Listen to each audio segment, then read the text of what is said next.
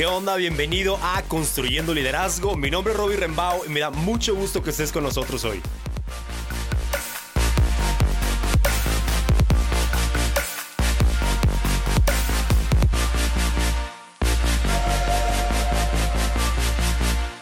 ¿Qué onda amigos? Qué gusto que nos estén acompañando en este episodio de Construyendo Liderazgo. Y bueno, este episodio es muy particular porque voy a, platicar con un gran amigo y mentor que se llama Mark Coppersmith. Esta es la cuarta entrevista de esta serie de episodios acerca de construyendo el espíritu y la espiritualidad de un líder. Entonces te quiero animar a que de verdad, si no has escuchado los demás episodios, vayas y escuches. Son, ellos son las cuatro personas que más han influenciado mi espiritualidad en los últimos cinco o diez años. Y la verdad, no puedo esperar a que algunos de ustedes puedan escuchar este episodio. Y la primera particularidad es que este episodio es en inglés. Entonces, Mark es, ahorita lo van a conocer un poquito más, pero él es canadiense, vive en San Diego con su esposa Shelly y ellos son muy amigos de nuestra iglesia. Ellos han venido aquí y han invertido montones en nuestra iglesia y en la gente que amamos y ha sido muy especial tenerlos cerca.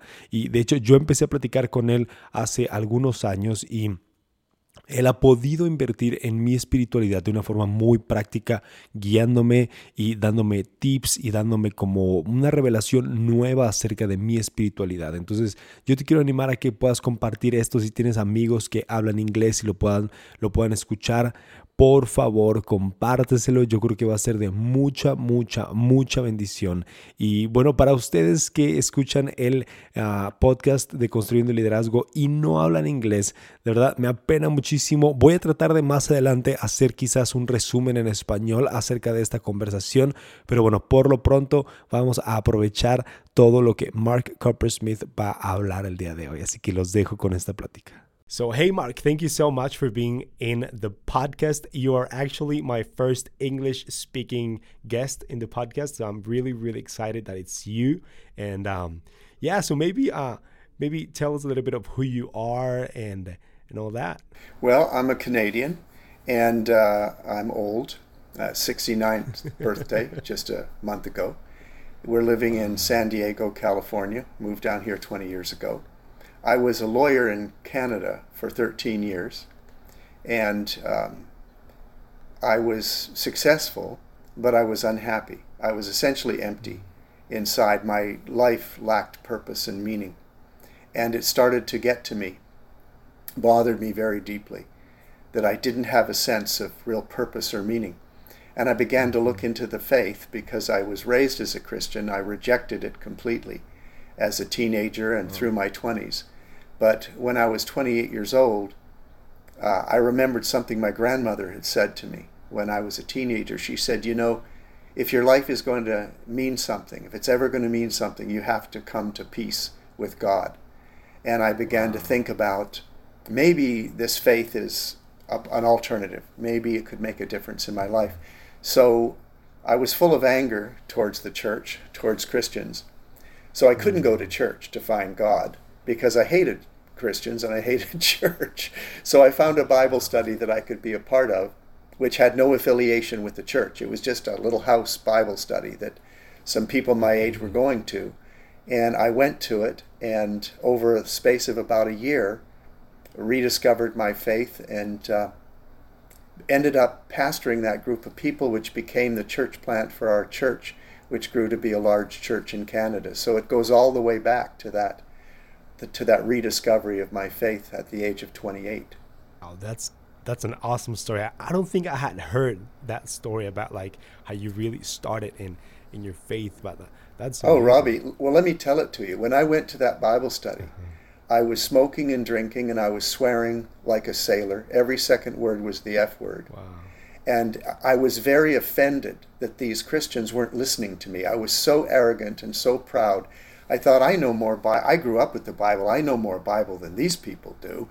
And they weren't listening to me. They weren't paying attention to me. And it wounded my pride. I was very, very proud.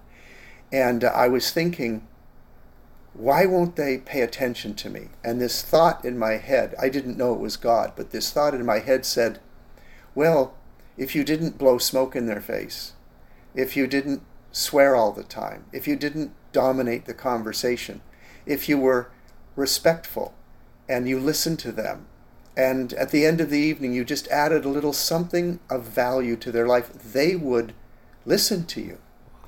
And the little voice said, They have to believe that you love them. And I thought, How can I trick them into believing that I love them so that they will give me the respect I want? Right. And that's when the little voice said, Well, stop swearing at them, stop blowing smoke in their face, stop dominating every conversation. And I thought, okay, I'm going to trick them into thinking that I love them. So I started doing the, I stopped swearing, I stopped smoking at the Bible study, I stopped drinking at the Bible study. I started being quiet and self controlled. It just about killed me, Robbie. It was the hardest thing I've ever done because I'm as, the most opinionated person I've ever known. And to shut up and be quiet with a bunch of people was torture. But I did it for about six months, tricking them into thinking that I loved them. And I remember the moment I was driving to the study in my car, and all of a sudden I realized I love these people. I love these people. Wow. And I ran into the house and I said, "You guys, this is the most amazing thing. I just I just realized something." They said, "What is it?" I said, "I love you." And they said, "Well, we love you too." And that was the beginning. I became their pastor and that became our church. Wow. So you, you started this um, church when you were still a lawyer, or had you? Yeah. okay. Oh, yes, yes. I was I was practicing law, and we started this church, and I was doing two jobs. I was working probably sixty to seventy hours a week. I would do my law practice, and then at night and weekends I would do uh, the church. Church. And it, it just came to be too much. I had to choose which is more important to you, the law career or pastoring. And I, of course, I chose the God option, and uh, quit practicing law in 1989 Wow. And our church exploded. It, it doubled in size the first year, it doubled in size the second year, it went up 50% the third year. It grew very, very fast. And I take no credit for that. We were just riding the wave of, of a move of God that was very, very powerful. But it, it was an amazing experience. We saw people healed. Uh, we were written up in, in the newspaper. We were on the national television across the country uh, for the, the things we were doing with the poor, the inner city. Um, one, of, one of the most famous Skid Row bars in the city made us their, their honorary pastor. So if they had a problem, they would call us and we would get involved with some of the people that, that drank at the bar. Wow, man, that's crazy. So, um, would you say that um, for people that have like a successful business and they have like this thing in their hearts to uh, to serve God and like to just take it like a like step farther, um, do you think everyone should just um, like just give more time to God, or is that something that just happened to you in in particular? No, I, I think that everyone has a call on their life. And this is self interest. You are not going to be happy. If there's a call of God in your life, you are not going to be truly fulfilled or happy until you fulfill that calling. Hmm. And most of us wrongly assume that a calling means full time ministry in a paid pastoral position. But that's nonsense. We only need one pastor for every hundred mm-hmm. people. We don't need two or three pastors for a hundred people. Mm-hmm. We need people full of the Holy Spirit, released and pointed in the right direction by God so they can find their purpose. And when they find their purpose, they explode with power and God moves through the through them. So I think I think the role of a pastor is to help people discover their purpose and then help them fulfill it. That's crazy. That's that's amazing. And um, how did you actually like? Where was that shift when you started? Um, maybe pastoring, or or I don't know where it was that your spirituality went to another level. You know, so you told me about how uh, when you were practicing law, you know, you were like this person that wasn't godly at all, and then you started like slowly um, just getting closer to God and changing some stuff in your life. But when was it that you felt like there was a shift and that you started growing spiritually? Well, that's very easy. This is, I mean, it's it's an event. Um, I became a I, I, I became a Christian in that I believed in the Lord for my salvation. But I saw being a Christian largely through the lens of working for God. And so I began to work for God. And I gave 150% of myself to his work. Mm. And I did that for several years before I became a pastor. But when I became a pastor, the same attitude was there. It was about working for God. So I treated the Lord like a boss, and I saw myself like an employee. Wow. And that is sadly the way many Christians see their faith. Yeah. I'm working for God to please Him, and if I please Him, He will reward me, and I will get to heaven. It never crossed my mind that God wanted an intimate relationship with me, that, that He could value me for more than what I do for Him. It never crossed my mind. So what happened was I was pouring, I had two jobs. I was a lawyer with a with a busy practice, and I was a pastor on the side with a growing church, and I was killing myself. I was working way too hard, and I couldn't maintain it. But I kept on going because that was my understanding of what a Christian is. Mm. And I don't know if I told you this story, but a bunch of pastors in the city did a retreat, and we couldn't find a place to host it. So we found a convent a Catholic convent, and I was not raised Catholic. In fact, where I was raised, my elementary school was across the street from a Catholic school. They beat me up on the way to school because I was a Protestant. And, and our guys beat their guys up because they were Catholic. I used to have to take different routes home every day to avoid getting beat up by the Catholics. wow. So I had this deep, deep distrust of Catholicism that was built into me. So we had this pastor's retreat at a Catholic convent.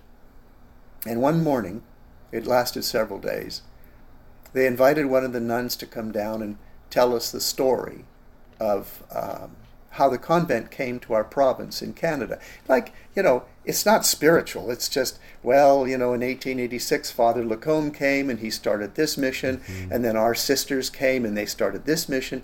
And, and as she's talking, Robbie, I can't take my eyes off of this 65 year old nun. It's like the presence of God walked into the room. And I, I wasn't spirit filled at this point. I did not understand the Holy Spirit at all. I was a purely intellectual, rational Christian. But I could not stop staring at this woman. And it was crazy. My heart was being touched by a historical account of when they came to the province. And I'm almost in tears listening to her. I can't figure out what is happening to me. And then she left and she went upstairs to the offices. And I thought, I have to talk to this woman. I have to talk to her. I didn't even know why. And we were told, you don't go upstairs where the nuns are. You stay down here in the conference center. You don't go upstairs. Mm-hmm. That's the rule. I snuck upstairs and I'm praying to God, don't let me get caught. Don't let me get caught. But I gotta, I gotta find this woman. And uh, I poked my head in one office after another, and I poked my head into one office, and she was sitting there. And I said something ridiculous. I said, uh, You know, the talk that you gave us this morning, it really touched me deeply. And she's thinking, How could that touch you deeply? Right. I was talking about the history, yeah. history of our order and when we came to the province. But she said, Sit down, let's talk. And we started to talk, and she started to talk. She started to talk about Jesus. The way the way she described him was personal and deep. And I'd never heard anybody talk about him like that. And I said, you know, when you talk about Jesus, it's like it's like you're on a first name basis with him. And she said, Well, yes, I am. I said, How do you do that? How do you get there? To know him like that. She said, Well, you'd have to learn to pray. And I, was instantly discouraged. I said, well, I've tried prayer, I hate it. I said, it's boring. I do the missionaries in Africa, then I do the missionaries in Antarctica, then I go through the, the world and I pray for this, that, and the other thing. And I said, I get tired, I, I get sleepy, I can't, I hate prayer. I said, I just hate prayer. She said, Well, that's not the kind of prayer I'm talking about. I said, There's another kind of prayer? What are you talking about? She said, No, I'm, I'm talking about learning to be with God not working for Him, not trying to get something done, just learning to be with God. And I said, I said, seriously, is, is that possible? And she said, yes. And I said, do you mean to tell me that if I did some kind of prayer you're talking about, that at the end of it, I would know Jesus like you know Jesus? She said, yes. I said, what do I have to do? Mm-hmm. She said, well, you come and you're going to spend an hour with me uh, once a week, and you're going to spend an hour with God every day. And I said, An hour with God every day? Are you serious? I said, I'll give you 30 minutes. Uh, see, I'm a lawyer, so I'm now negotiating right, right. With, with, with this little nun. She goes, I said, I'll give you 30 minutes. She said, An hour. I said, I'll give you 40 minutes. She said, An hour. I said, I'll give you 45 minutes. She said, One hour. I said, You're not going to budge. She said, No, this is how we do it. I said, Okay, what do I have to do? She said, The first thing you have to do, you have to learn to be still. Now, you don't understand, Robbie, but when I was a younger man, you know me now, I'm pretty speedy. Yeah. like, I'm chattering all the time, my body's vibrating. Imagine me at the age of 35. Like, I'm, I said, Well, I have to what? She said, Well, you have to learn to be still. I said, What do you mean by that? She said, Well, you'd have to sit still. And then you'd have to become quiet. And then you'd have to become mentally still. And then you'd have to become spiritually still. Hmm. And I said, Well, we're done then. It's impossible. I can't do it. She said, Yeah, you can learn to do it. You can learn to be still. I can train you. You, you can learn how to do this.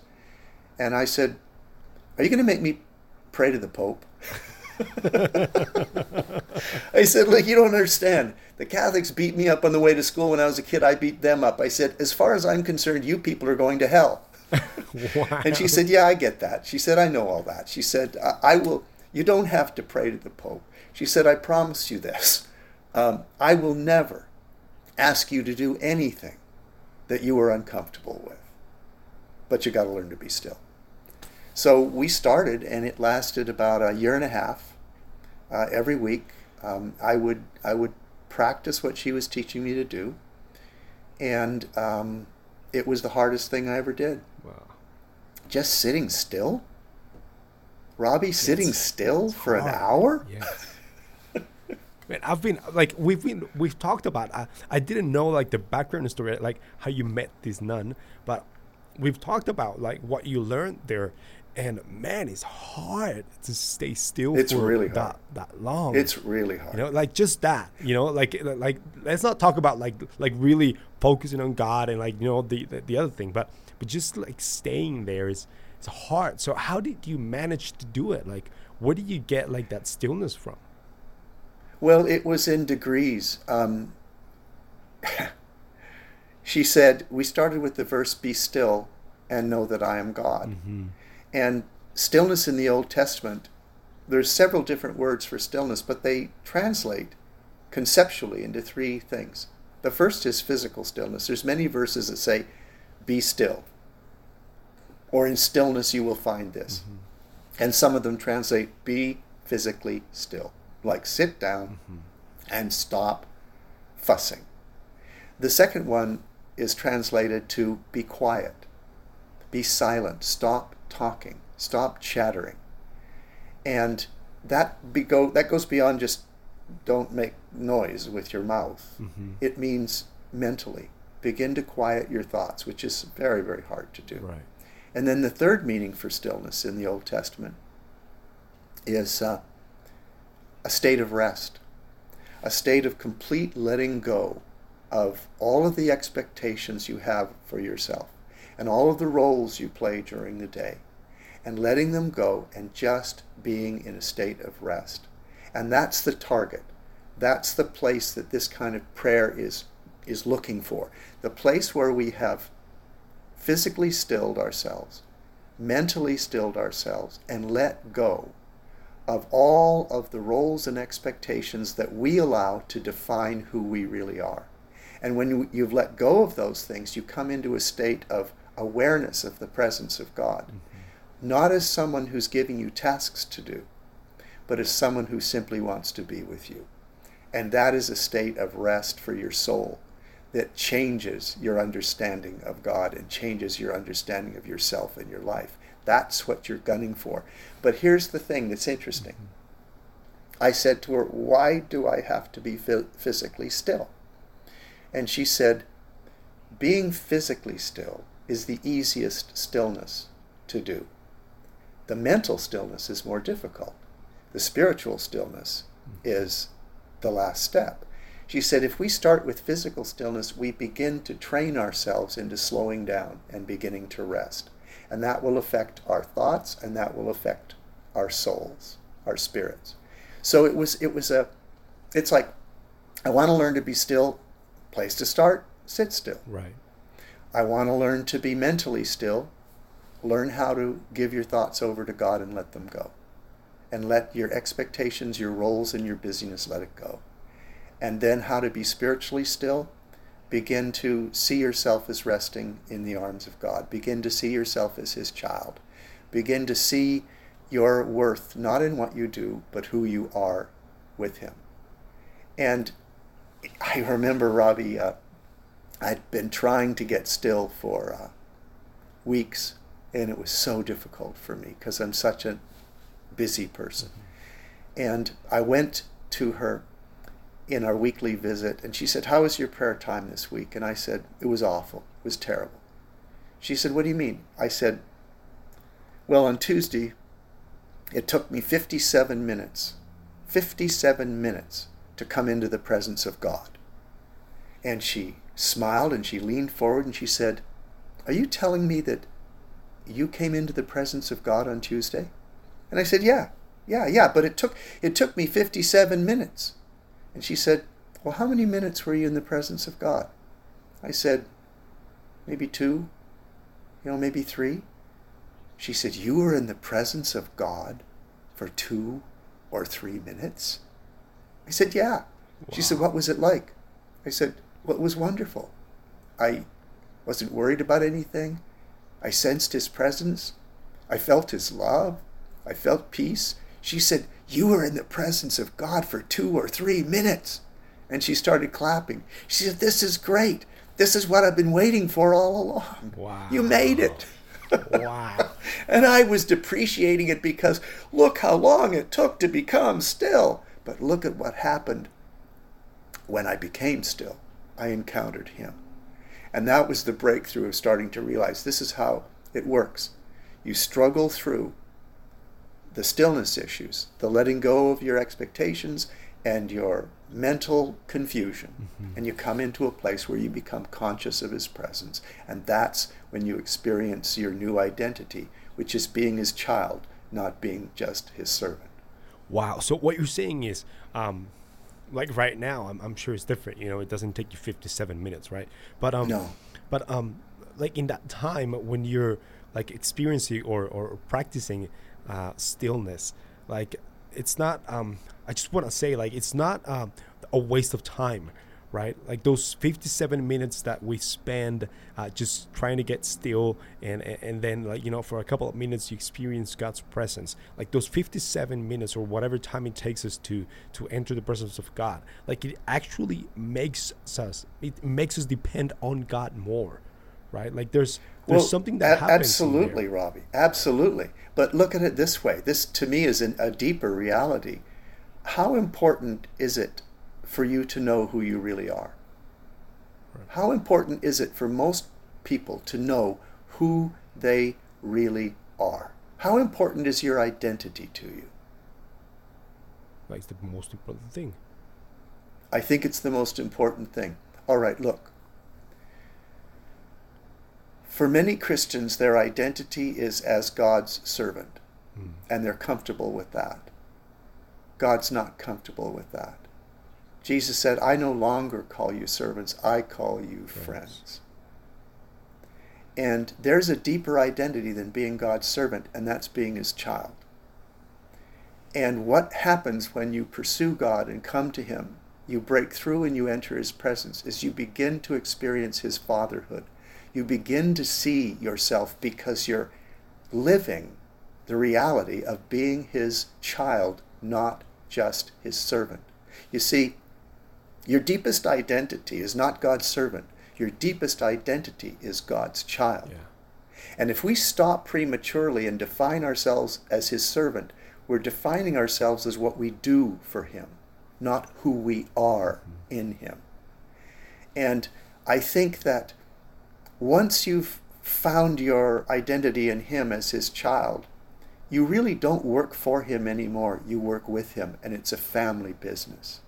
And it changes everything. You see, I've said this at your church before. Uh, a servant can fail at being a servant, but a child can never fail right. at being a child. Wow. Wow. Yeah, that's a servant. Yeah. A, servant is one failure away from insecurity. Mm. A servant is one failure away from dismissal. But a child can never be dismissed from being your child.